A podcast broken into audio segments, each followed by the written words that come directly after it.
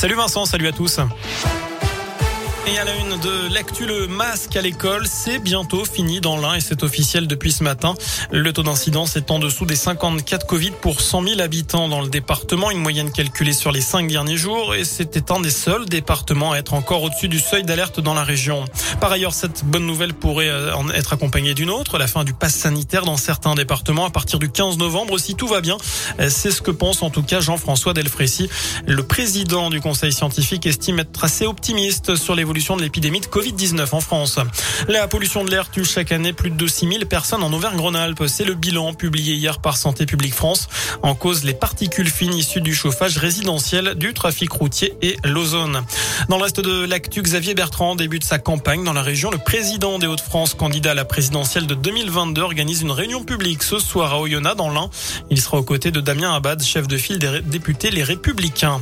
Une découverte macabre à Agde, dans l'Hérault. Une femme de 77 ans a été retrouvé décapité dans sa maison. C'est son fils qui avait donné l'alerte, inquiète de ne plus avoir de nouvelles. D'après les premiers éléments de l'enquête, aucune trace d'effraction n'a été constatée à son domicile. Si la piste terroriste n'est pas privilégiée à ce stade, toutes les hypothèses sont envisagées.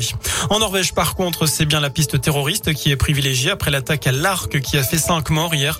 L'homme interpellé a reconnu les faits. Il s'agit d'un Danois de 37 ans converti à l'islam et suspecté de radicalisation. Il doit être présenté à un juge demain pour subir des examens psychiatrique. Des city-stades, des skateparks, des dojos, des terrains de basket ou encore de paddle. Emmanuel Macron annonce aujourd'hui la construction de 5000 équipements sportifs en France.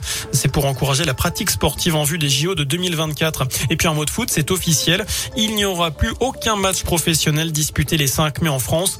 Une loi a été adoptée par le Parlement en hommage aux victimes de la catastrophe du stade de Furiani qui avait fait 19 morts le 5 mai 1992. Voilà pour l'essentiel de l'actu.